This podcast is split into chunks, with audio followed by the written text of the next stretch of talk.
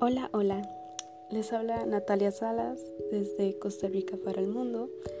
Realmente estoy muy feliz de que hayas topado con este podcast, el cual estará centrado realmente en lo que es la globalización y cómo esto nos afecta como población y nos quita el interés en proteger el medio ambiente y las materias primas que la naturaleza nos ofrece. Así que espero que disfruten bastante y pues que esto deje como una reflexión para ustedes y que ojalá lo puedan compartir con muchas personas.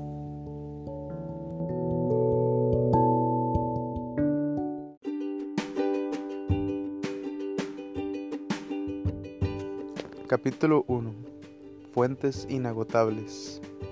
Año 2000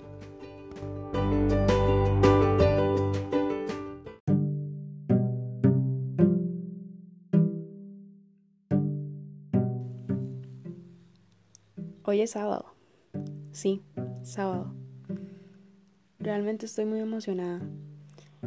Hoy iré con mi familia a las pozas.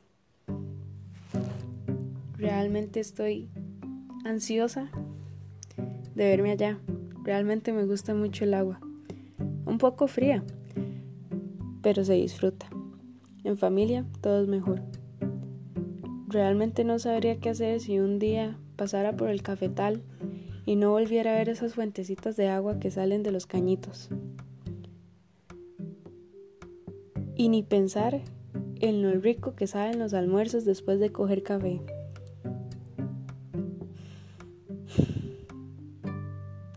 ¿Qué voy a hacer cuando ya mis papás no estén? Probablemente ya no sea lo mismo, pero di, tendré que acostumbrarme a estar con los demás.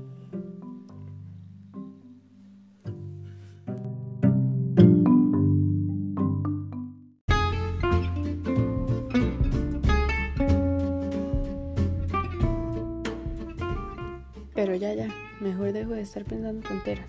Que bien me lo ha dicho mi mamá, que nada de eso se puede agotar. Realmente el agua nunca se va a gastar. Y ni pensar de los árboles. Nunca se van a poder caer así tan fácil. Menos esos que llevan tantos años.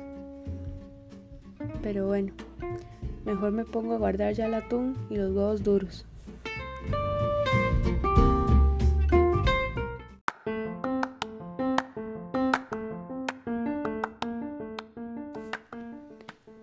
Quedamos que a las nueve y media todos íbamos a estar en la pulpería de Doña Trina.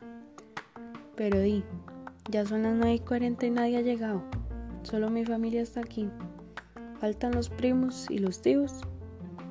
Y quién sabe a qué hora irán a llegar. Mira, mira, allá viene Juan. Vámonos entonces.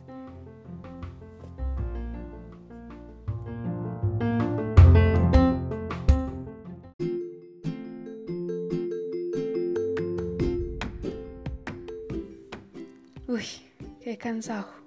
Ya vamos llegando a la poza de las chorreras. Como nos vinimos por el potrero, rapidito llegamos. Nada más falta aquí un buen fresquito de cas y la hacemos toda. Estoy ansiosa de llegar. Con esa agua tan fría, riquísimo para estos calores.